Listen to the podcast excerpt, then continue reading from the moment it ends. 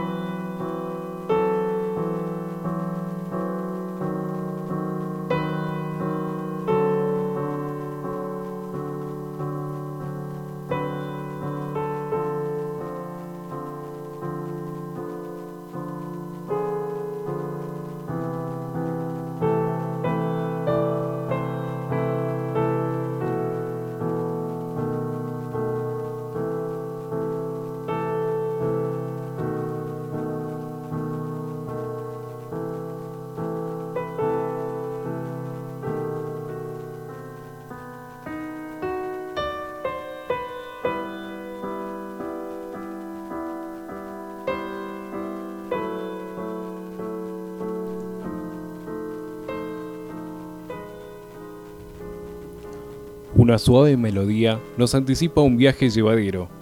Somos tripulantes literarios de un crucero imaginario. Crucero que hoy será escoltado por el músico Frédéric Chopin, a quien escuchábamos al comienzo. Saludamos a toda nuestra audiencia, aquí estamos, iniciando nuestro séptimo viaje con nuestro programa Libro a Bordo. Un programa que navega entre la literatura y la música clásica. Somos Pablo Fleitas y Adriana Villalous, embarcándonos hoy en esta nueva travesía cargada de palabras y melodías.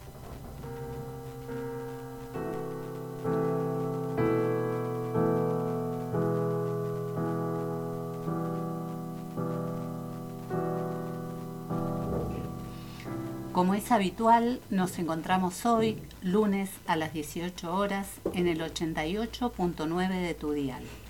El programa se repite los días miércoles a las 9 de la mañana y el viernes a las 15 horas. Las olas mecen nuestra barca mientras Damaso Alonso en uno de sus poemas puros nos dice, Gota pequeña, mi dolor, la tiré al mar, al hondo mar, luego me dije, a tu sabor ya puedes navegar. Mas me perdió la poca fe, la poca fe de mi carácter entre onda y cielo naufragué y era un dolor inmenso el mar.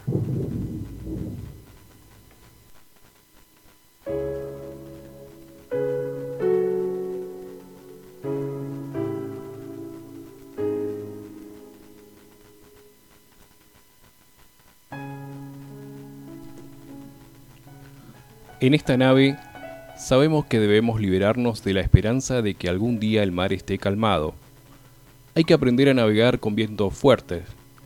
Con esa idea, mientras las olas arremolinan nuestros pensamientos, una vez más los invitamos a subir a la cubierta de nuestra nave para soltar amarras y adentrarnos en nuestro derrotero. Antes, nuestro compañero de a bordo, Frédéric Chopin, nos invita a escuchar una de sus obras.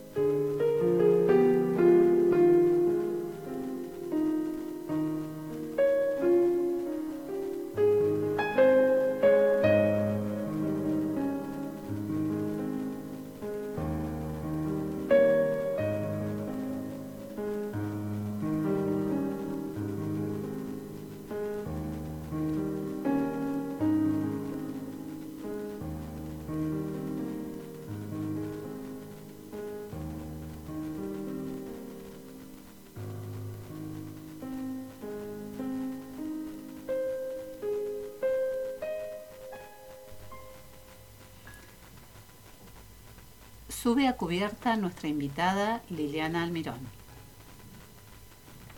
Bueno, te damos la bienvenida Lili y, bueno, te invitamos como hacemos usualmente con, las personas que suben a bordo, que les pedimos que se presenten. Bueno, eh, buenas tardes, gracias por la invitación en primer lugar. Eh, y bueno, eh, ¿cómo presentarme? No sé, como alguien que le gusta escribir, por eso estoy acá, que le gusta leer, que no siempre lo hace, eh, a veces soy más vaga y bueno, me dejo estar, tengo épocas, etapas de escritura y de no escritura. Eh, y necesito siempre algún estímulo de afuera o poder contarle a alguien lo que escribo, este, leerle a alguien lo que escribo. Eh, bueno, también podría decir que soy jubilada docente, que fui profesora en ciencias de la educación y trabajé acá que tengo 63 años eh, y que soy de Capricornio, que eso ya sabes que es importantísimo. Es importantísimo. Porque define. Exacto, tienen un sindicato, señores. Claro, claro, claro. Bueno. Bueno, hablando también de tus comienzos, eh, ¿cuál fue la primera obra literaria con la que te conectaste? Ay, la verdad no sé. bueno, me acuerdo que de adolescente me gustaba mucho leer eh, Germán Gess, Demian, por ejemplo. Eh, no sé, me, fascinaba. Y, leía mucho, hacía los 13, 14 años, muchas veces libros que no entendía, que no, que no eran para mi edad seguramente. Eh, pero me gustaba mucho Germán Gess, bueno, Mauro Vasconcelos.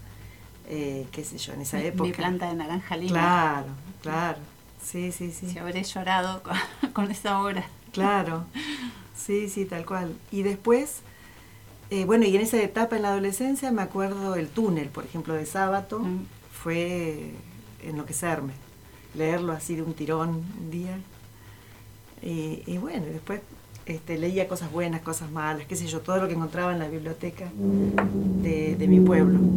Una, una gran lectora entonces. Sí, leía mucho en esa época.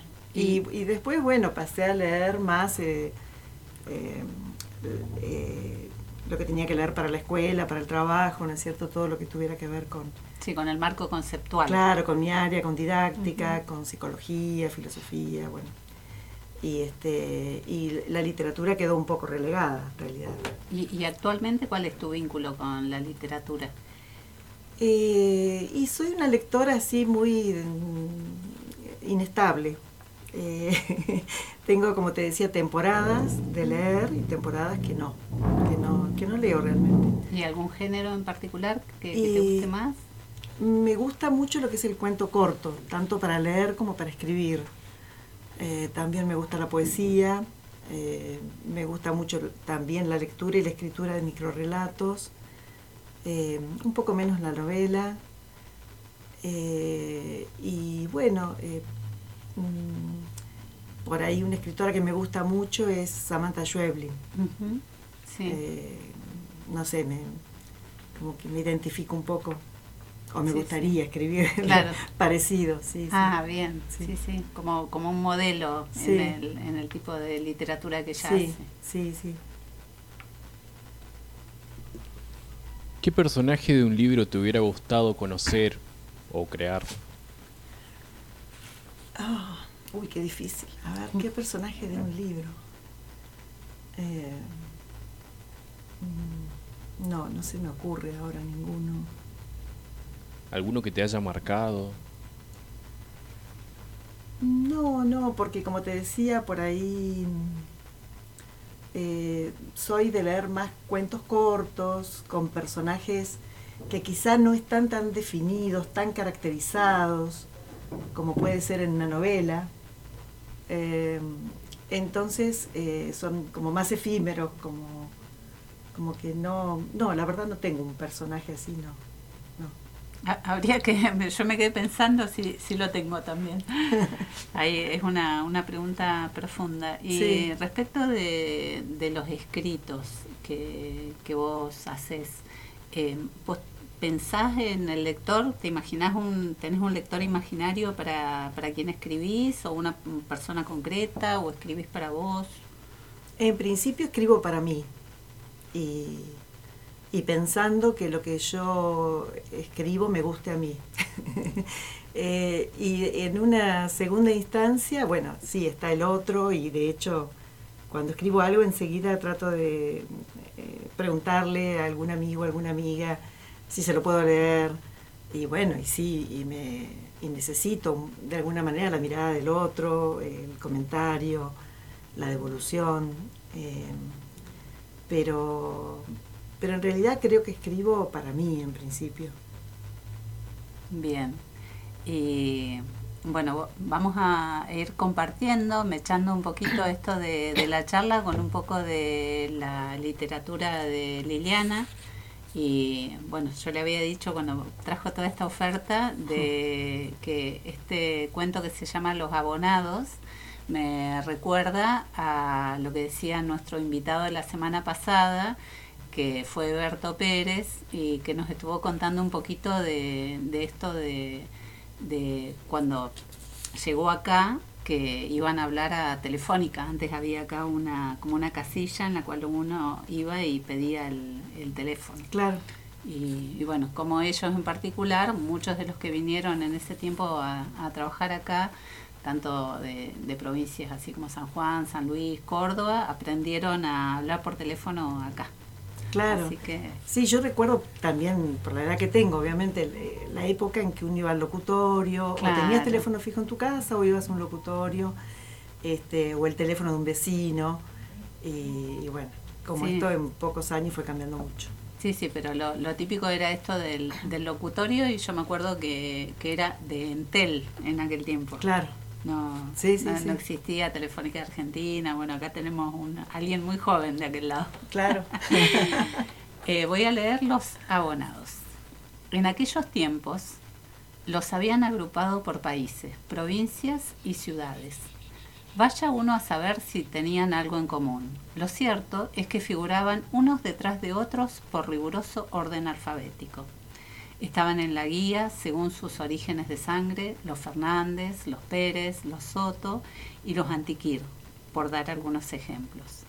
Si uno se detenía a observar con paciencia, algunos apellidos formaban columnas de sinuosos paisajes de montaña, perfiles humanos, ciudades que amanecen. Al lado de cada apellido, el nombre y a la derecha la dirección exacta de la vivienda. Ahora bien, lo extraño es que si uno usaba el teléfono, así le decían al dispositivo, se podía llegar a hablar no solo con el abonado, sino también con otros parientes que vivían en esa casa. Y cuando el dispositivo sonaba, no se sabía para cuál de los familiares estaba destinada la llamada. Por otra parte, la guía era por demás útil. Hubo caballeros que se reencontraron con una antigua novia, otros pudieron dar con el paradero de un padre que los había abandonado. Aunque también hay que decirlo, el fácil acceso que la guía proporcionaba tenía sus riesgos. En ocasiones, los niños hacían bromas a los abonados desconocidos y en algunas oportunidades algunos sinvergüenzas hacían llamadas obscenas amparadas en el anonimato. El fino papel, su olor, las páginas amarillas de clasificados cuánta nostalgia. En verdad, debo decir que lo que estoy contando yo no lo viví. Si lo sé es porque me lo han contado. Más precisamente me lo contó mi abuelo y a él también se lo contaron.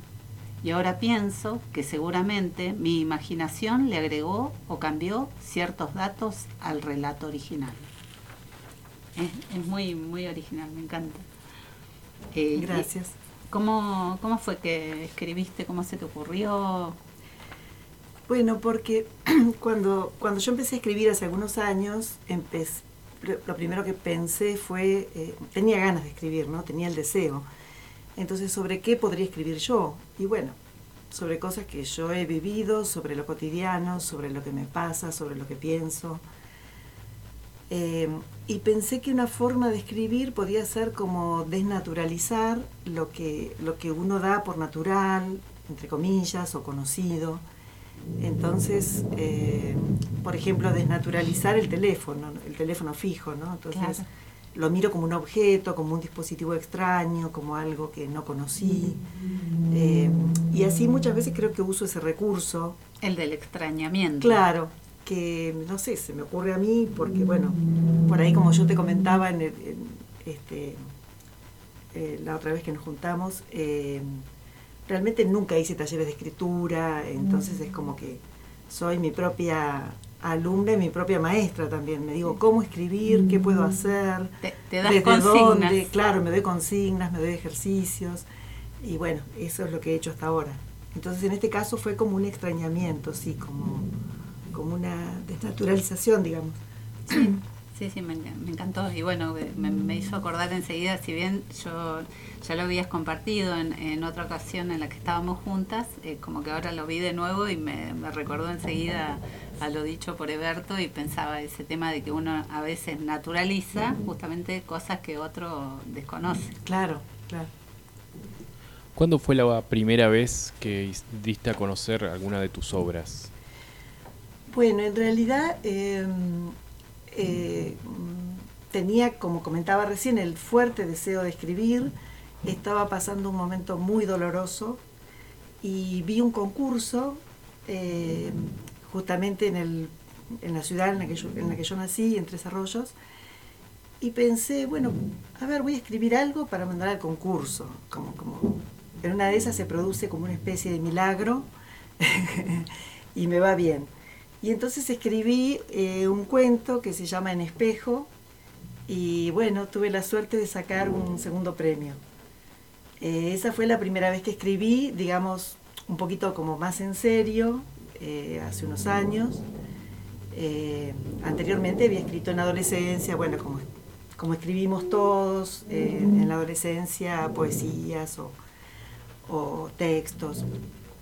Pero digamos que ese fue el primero eh, creo que fue, no, bueno, no recuerdo bien el año, pero sería 2015 por ahí. ¿Qué tal fue la recepción del público o del lector que recibió? Y este, sí, fue lindo porque recibí comentarios eh, que, de alguna manera me dijeron, bueno, este, me fue bien, así que puedo seguir escribiendo algo. Eh, ¿Te entusiasmó? sí, sí, sí, sí, sí. Y bueno, y así seguí mandando por ahí a otros certámenes por ahí saqué alguna mención, en otras ocasiones no, nada, pero fue como el motor también desde afuera para, eh, para decidirme a escribir. Claro, es un, la respuesta fue, eh, bueno, esto que dice gustó y me entusiasma entonces. Sí, sí, sí. Sí, yo creo que uno siempre eh, necesita de la mirada del otro. Si bien yo te decía, bueno, en principio escribo lo que a mí me gusta, qué sé yo, lo que, con lo que yo me siento cómoda o lo que me surge. Pero, pero uno espera de algún modo, sí, la mirada del otro y, cierto reconocimiento y bueno, y el ego se, se halaga un poco también y, Está bueno. y nos da alegría. Sí. Por supuesto. Sí. Bueno, te, te invito, si querés, a, leer o querés que leamos juntas, en, espejo es el, texto que, que sacaste la mención. Sí.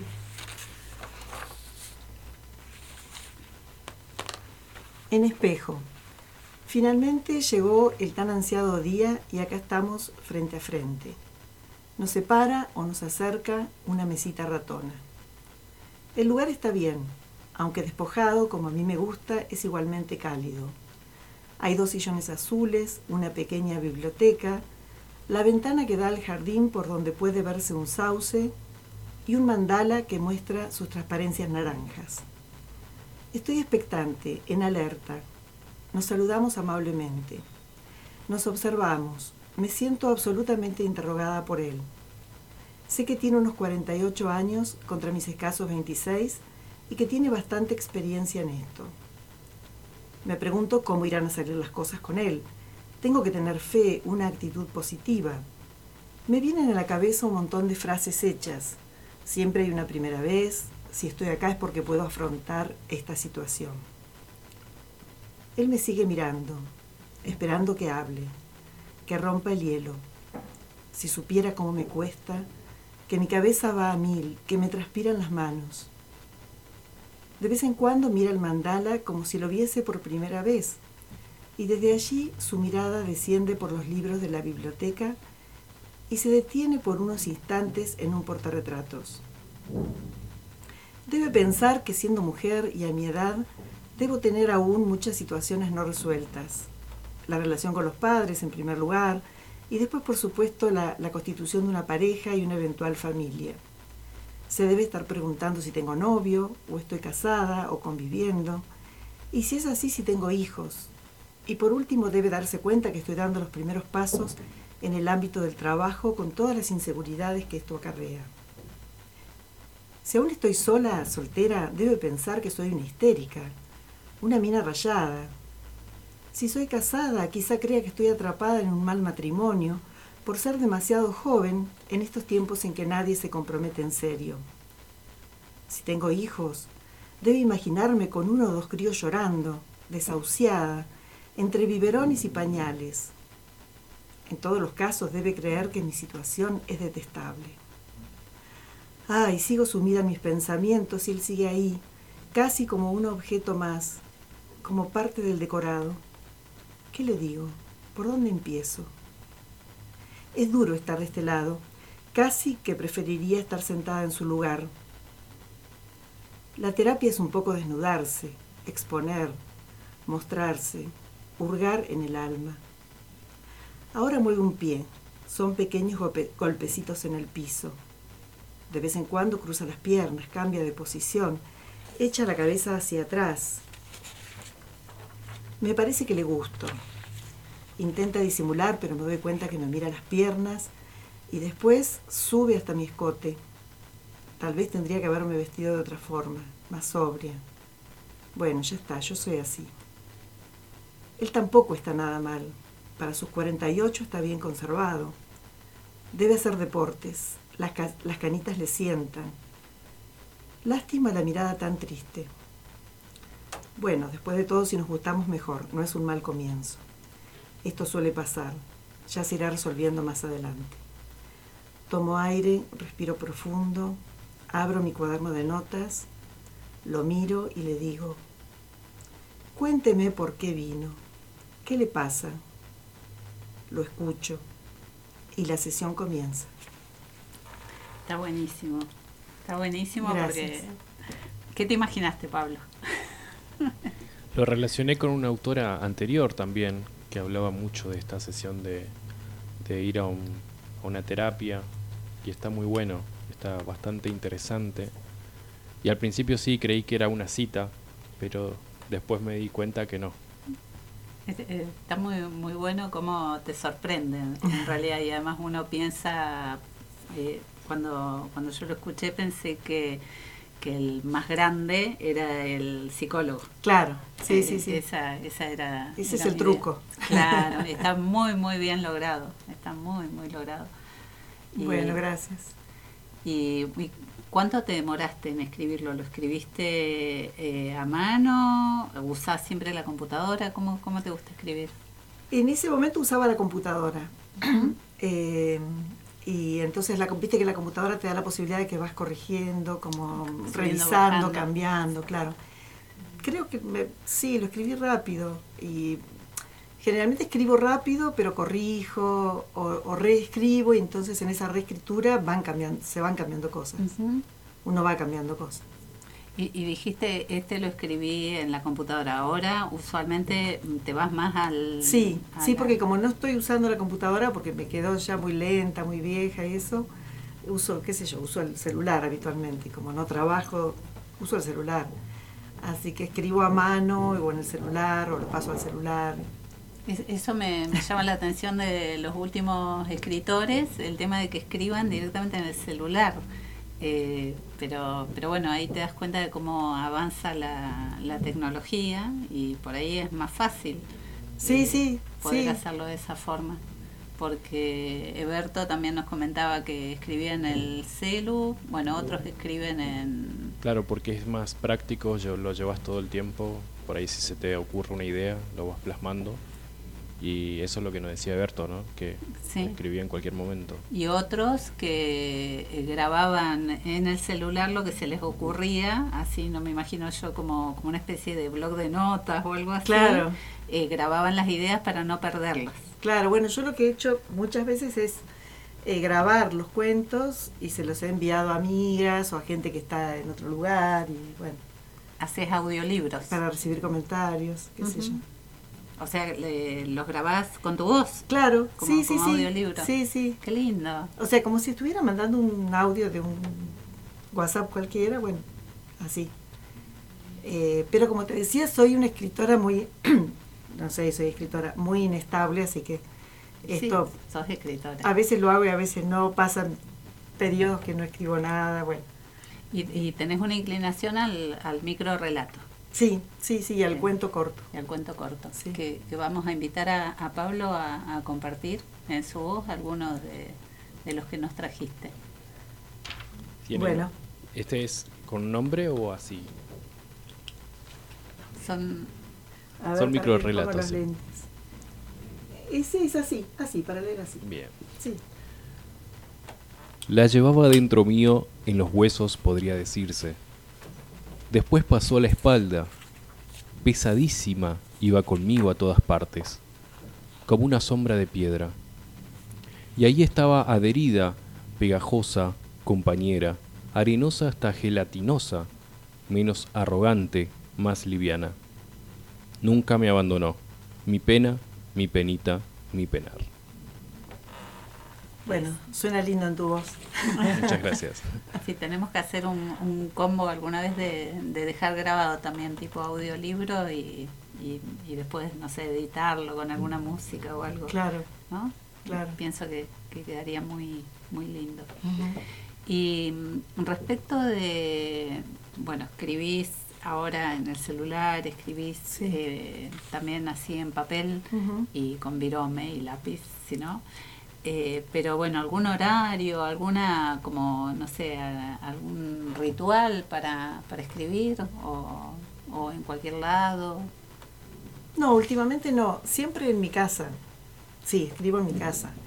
Y mm, bueno, como te decía, cuando empecé a escribir y a mandar certámenes y escribía en la computadora y ahí sí era como que tuve un- como una cierta rutina eh, que se daba cotidian naturalmente porque nada, llevaba a mi hijo Jo- Joaquín a la escuela y entonces después me sentaba en la computadora y escribía y eso.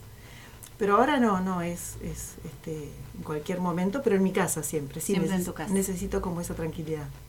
¿Y con música, por ejemplo, sin música o eso es indistinto? Eh, con música más bien, sí, sí, sí, sí. ¿Y qué tipo Sí. de, de música te gusta escuchar? ¿Algo en particular? O...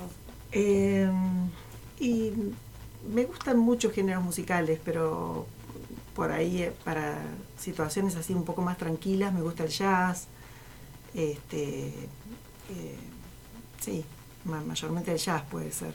para Sí, la, la- la compañía para escribir? sí, sí, sí, sí.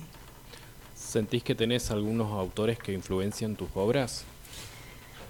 Bueno, por ahí como te des- como le comentaba hoy, este mm, eh, Samantha Schweblin eh, es una de, de mis escritoras, o sea, me gusta mucho cómo escribe y puede ser sí que por ahí, no sé, de algún modo uno está influido, sí, por lo que lee, ¿no? Eh, Julia Montejo, creo que, no, no recuerdo bien la autora, Julia Montero, Montero, Montero. Montejo puede ser. Sí, Montero, me, me acuerdo que no, me parece que no es... No, Julia. Rosa Montero. Sí, Este, eh, en alguna época Cortázar, eh, bueno, Borges también me gusta mucho. sí, Borges, que, que también es, es del cuento, él. La poesía y Claro, y, y creo que me, me, me atrapa o me atrae más eh, lo que tiene que ver con una búsqueda, digamos, existencialista, ese tipo de, de, que- de, de textos son los que me gusta leer y también de algún modo los que en los que mm, diga- digamos que escribo un poco con ese tenor, me parece. Sí, es eh, en, un, vínculo con la realidad, eh, porque, porque ese es el, estilo de texto que por lo menos... Eh, sí, sí, como surgiendo de lo cotidiano, pero mechando o entrelazando cuestiones que hacen un poco a la existencia o al destino, bueno, o a los grandes temas de la literatura, ¿no? la muerte, el destino, el amor, son los grandes temas. Son los grandes temas. Sí. Claro. Sí, sí, y están anclados ahí tus, tus textos.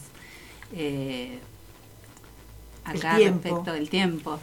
Eh, eh, acá hay uno, uno de los micro relatos de cuentos en seis palabras que habla un poco de, del destino, un destino terminante. Dice en seis palabras, adiós, no me busques nunca más.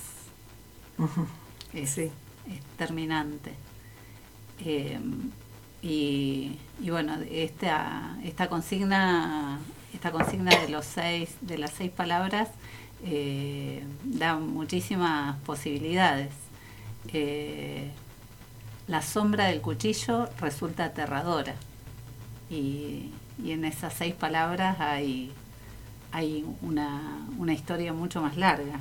Claro, sí, ese ejercicio me pareció excelente ese, ese ejercicio de, escritura. Sí, es como, como que eh, a veces uno necesita eh, que sea muy acotado como para poder dejar volar aún más la imaginación, porque seis palabras parecen restringir muchísimo, eh, pero a la vez te dan toda una posibilidad. Claro, sí, sí. Y tienen, tienen esa, esa magia. Y ahora en este momento estás eh, escribiendo algo, proyectando algo para algún concurso, para algún certamen?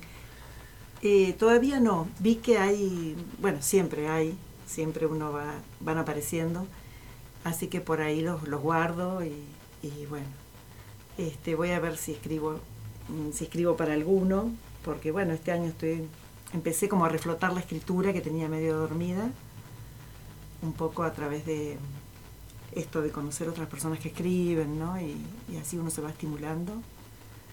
Así que sí, me gustaría.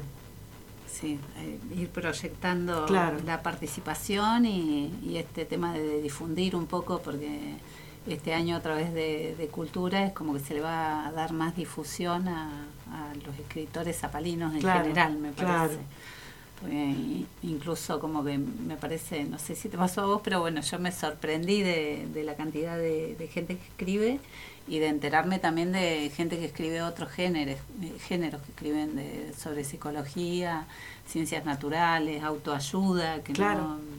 De historia sí sabía que, que, había quienes habían editado sobre la historia de Zapala, pero, pero por ejemplo no sabía que, que teníamos acá eh, personas que escriban sobre autoayuda.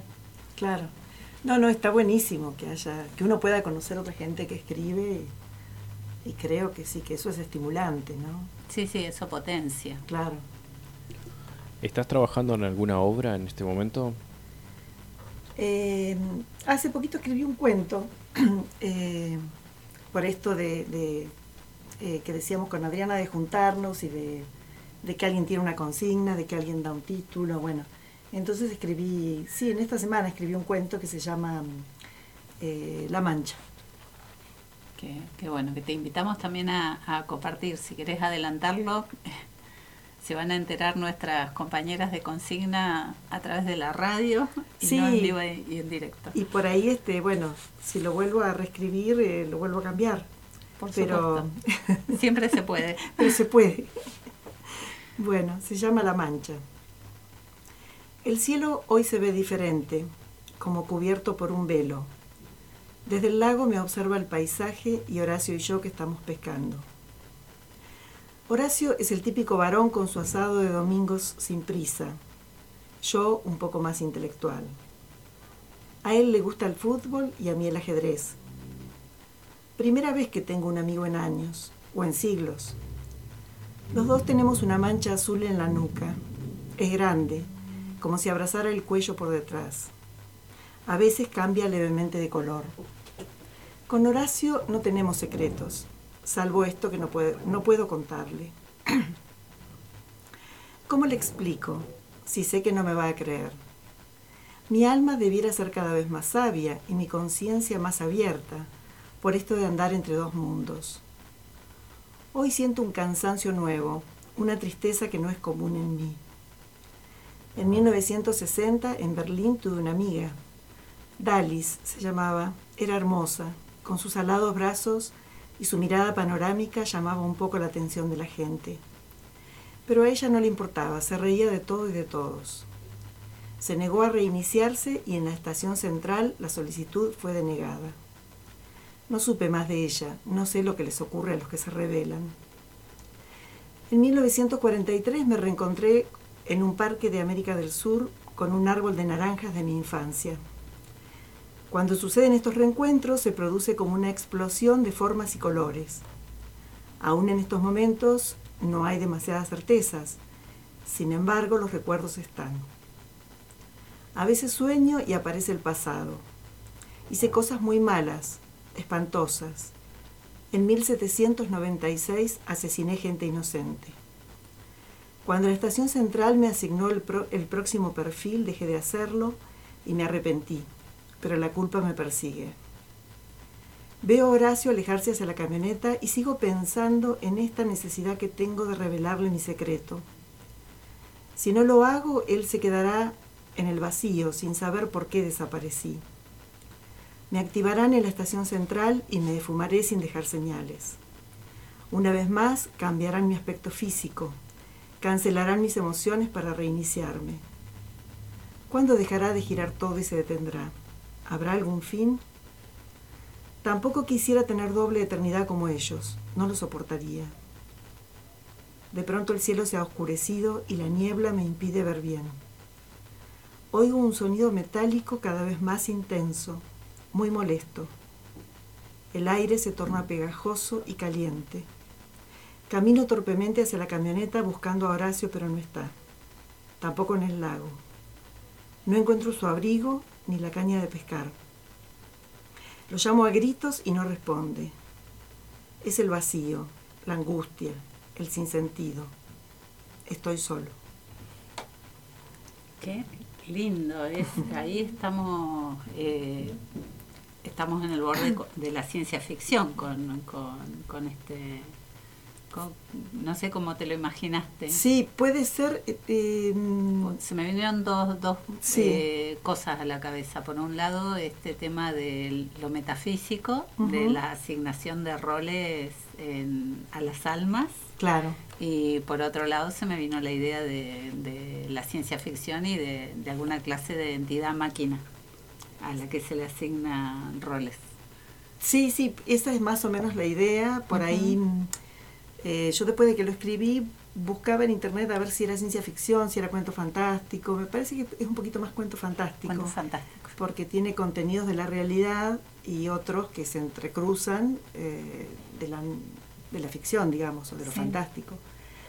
Eh, y me imaginé, sí, un poco como que junté mm, cuestiones de la reencarnación, de del viajero del espacio, de esto de transitar por tiempos y espacios diferentes. Y, bueno, y situaciones de, aprendizaje de las almas. Sí, se me, eh, venían imágenes, eh, como te digo, metafísicas y también de, ciencia ficción. Por eso me, quedé ahí eh, entre los dos pensando, no sé, en películas como 12 monos, Blade Runner, me imaginaba yo con con la asignación de roles a, las máquinas que no saben que lo son. Claro. Eh, pero bueno, ahí entra esa construcción que hace el, lector, que termina de completar el sentido que a lo mejor vos, vos le diste, cada uno de acuerdo a, a, sus lecturas, a sus bagajes, pero muy lindo, impactante porque bueno, les cuento que el, título propuesto era La Estación. Claro. Era así. Sí, sí, sí. Y, bueno, ¿cómo, ¿cómo voló esa cabeza, Lili? Y porque viste que, bueno, la estación te lleva un poco al lugar común, ¿no? De la estación, que yo, de trenes. Y, y digo, bueno, no, no puede ser tan obvio, hay que buscar otra cosa, hay que buscar algo más, qué sé yo. Entonces, bueno, una estación central. Yo de ciencia ficción no sé mucho tampoco, no he visto muchas películas ni nada, pero, pero digo una estación central donde los sujetos vayan a su vez reencarnando y vayan cambiando y, y, nada, y, tenga que ver con estas preguntas que uno a veces se hace, ¿no? De, de, de si habrá algo más también después de la muerte, si, si vengo de otro lado, de otro tiempo. Los, mundos paralelos. Claro, claro. Sí. Me remontó igual eh, la, lectura, me remontó un poco a, a, una serie que vi hace mucho, que es de una persona que era inmortal y eh, la serie se llama Forever. Eh, este hace mucho, pero eh, le pasaba más o menos lo mismo. Él tenía muchas vidas pasadas y de todo se acordaba y en un momento siempre se tenía que alejar de las personas porque obviamente se iban a dar cuenta que no moría nunca. Se, alejaba de las personas, se despedía y hacía su vida en otra parte.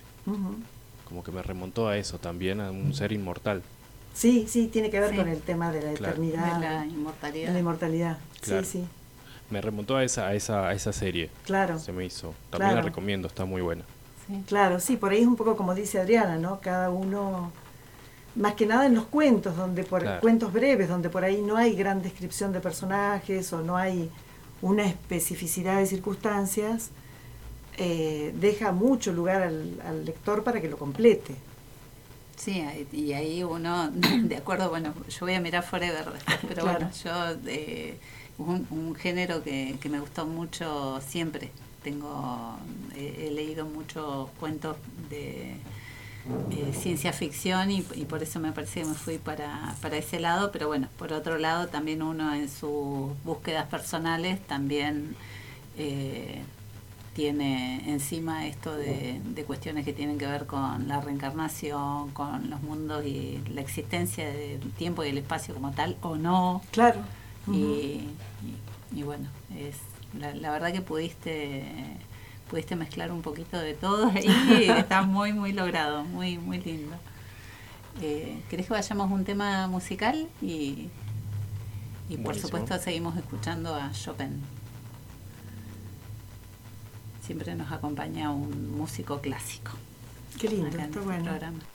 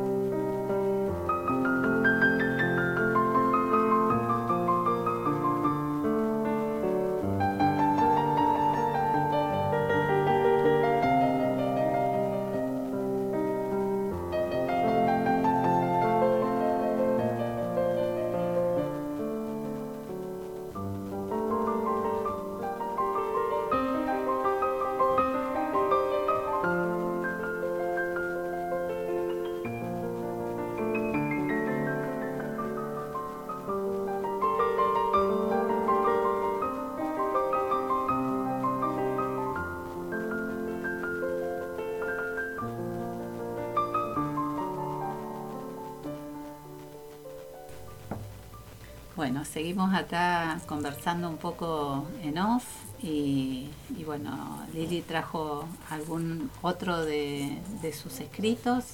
Eh, no sé si querés compartir eh, El hombre de amarillo. Bueno. Bueno, este es un cuento que, bueno, me publicaron en una antología de la editorial Duncan. Eh, se llama El hombre de amarillo. Imagino que más de una vez se preguntó por qué ella lo había dejado.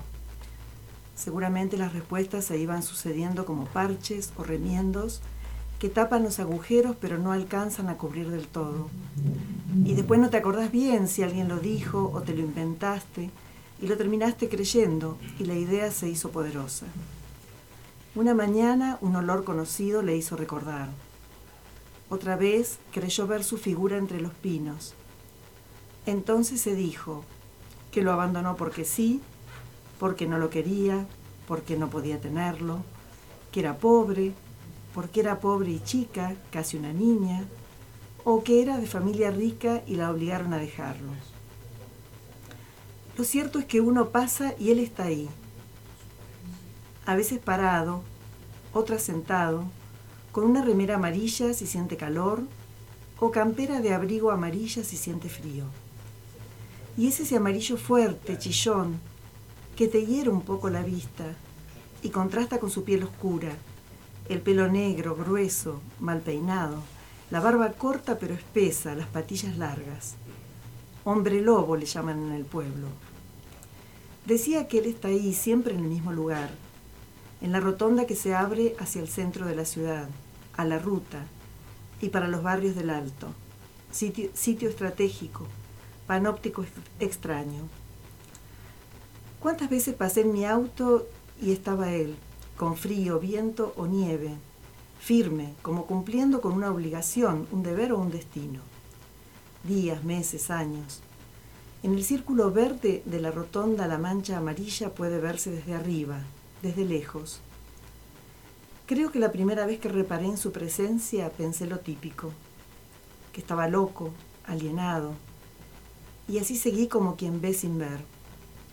¿Cómo es que alguien a fuerza de estar pasa a ser no visto?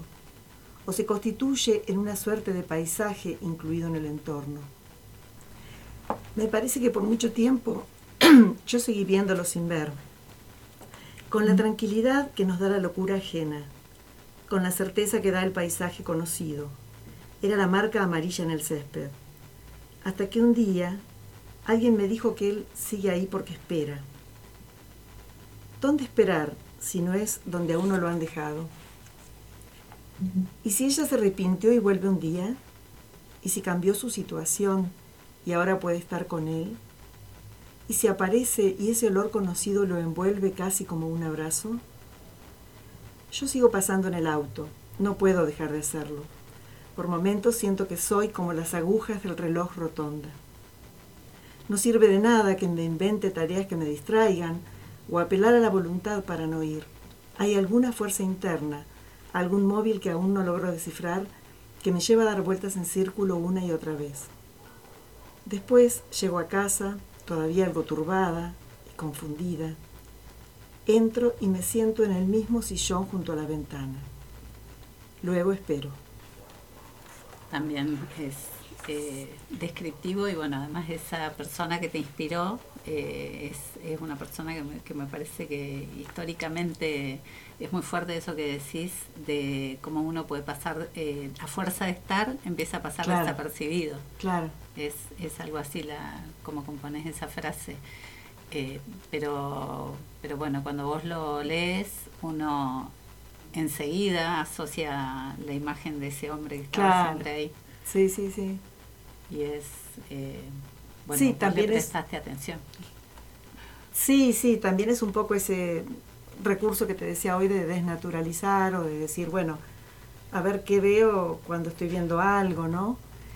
Y, y, después pensaba que algo que me ocurre muchas veces es que después de escribir un cuento, obviamente me doy cuenta de, de, todo lo que hay mío puesto ahí. O sea, que esto es algo que, que también es una obviedad, pero... Eh, Como uno se escribe a sí mismo. Claro, claro, me parece que, sería imposible que uno escribiera si no es desde la subjetividad, ¿no es cierto? Eh, aunque pueda haber algunas cuestiones que se enmascaran, bueno, uno cambia la fisonomía, como, como el personaje del cuento que va cambiando también. Uno como escritor también cambia y enmascara cosas, disfraza y demás, pero es uno el que está ahí, ¿no? Y, y con este también me pasó que cuando, cuando terminé de escribirlo, digo, bueno, eh, escribo sobre lo que le pasa a él, y sobre lo que te pasa. pero lo que me pasa a mí, al verlo a él, claro. Sí. Hay, hay signos y bueno, en ese sentido es como, como que, no sé, yo me imaginé un infinito. Eh, la vuelta, la primera vuelta con él, que está volviendo y haciendo todo el tiempo lo mismo mientras espera, y tu otra espera. Claro. Eh, sí, sí. Entonces es una, una constante el, el tema de, del tiempo, el tiempo, el destino, los grandes temas como, como claro. Vos. Sí, sí, sí. Identificarse con, con el personaje porque uno está ahí, digamos, en ese personaje que inventó. Sí, un poco también esto de, de los espejos, ¿no? Que, que, cuando ves algo en alguien es, es algo que de alguna manera vos, vos tenés y por eso te, te llama la atención. Claro, sí, sí. sí. Está bueno. Sí.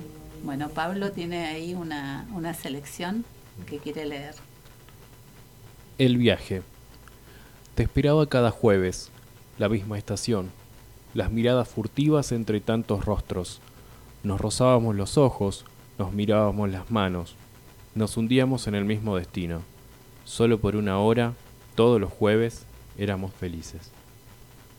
Hermoso es. Ese es un poquito más romántico. Es romántico, sí. Bueno, y, y, lo que vemos es que vos traes, eh, traes más de un libro. Sí. O sea que más, más, de una vez te han editado. Sí, eh, en, en, particular los microrelatos, eh, bueno, los escribí para una editorial de España que es eh, Diversidad Cultural. Y entonces, bueno, es eso, un, una oración, un párrafo dentro de la antología, ¿no? Sí.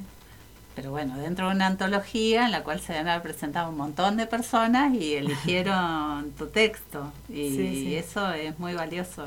Es, es como una caricia al alma cuando sucede. Sí, es hermoso.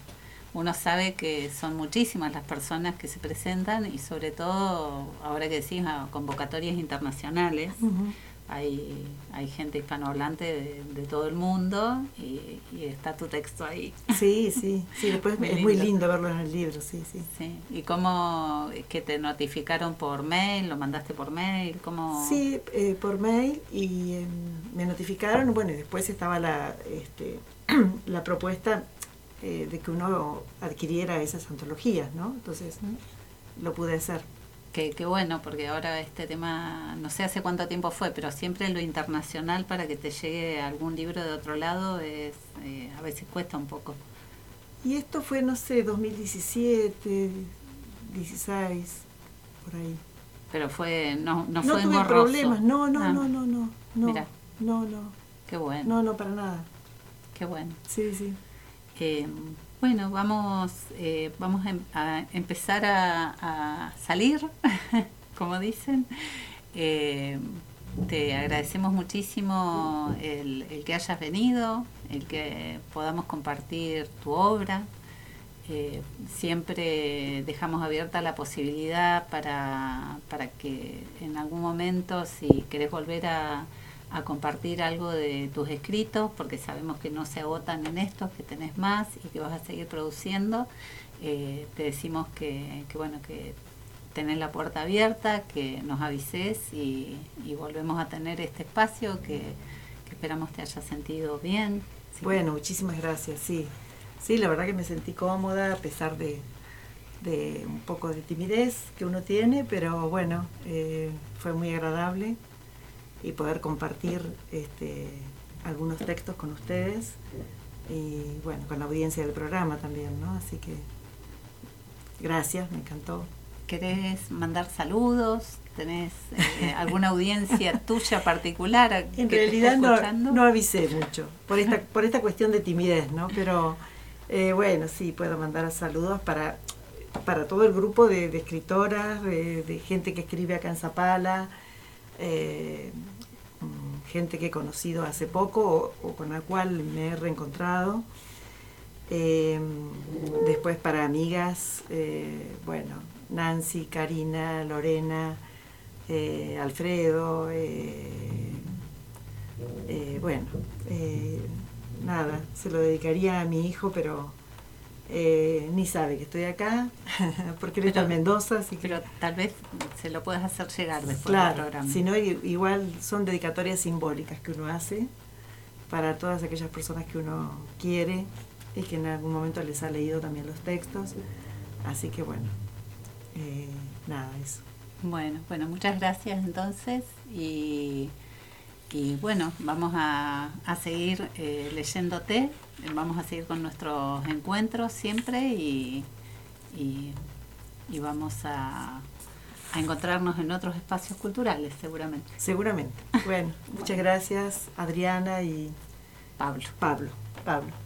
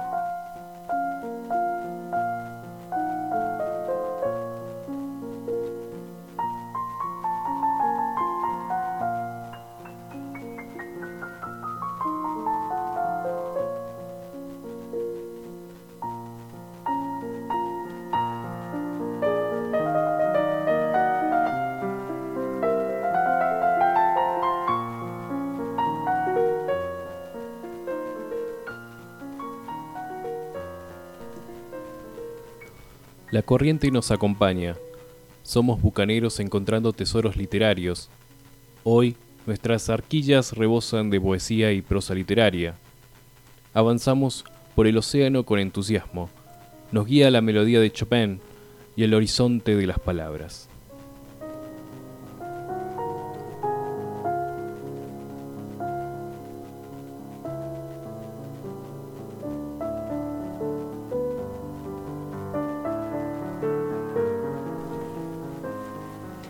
Atando amarras. Nuestra nave ondea, serena va frenando. Su suave movimiento nos invita a echar anclas. Hemos llegado a destino. Esperamos haber hecho delicioso su viaje, tal como lo fue para nosotros, con la compañía de Liliana Almirón. Si les gustó nuestro contenido y quieren volver a oírlo o gustan recomendarlo, el programa se repite el miércoles a las 9 de la mañana y el viernes a las 15 horas. Por supuesto, en Radio Sorsal Socioeducativa.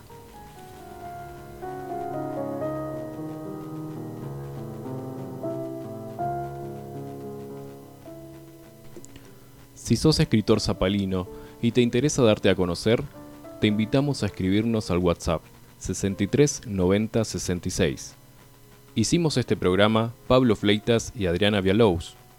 Libro a bordo, porque para viajar no hay mejor nave que un libro. Hasta la semana que viene y nos vamos escuchando a Chopin.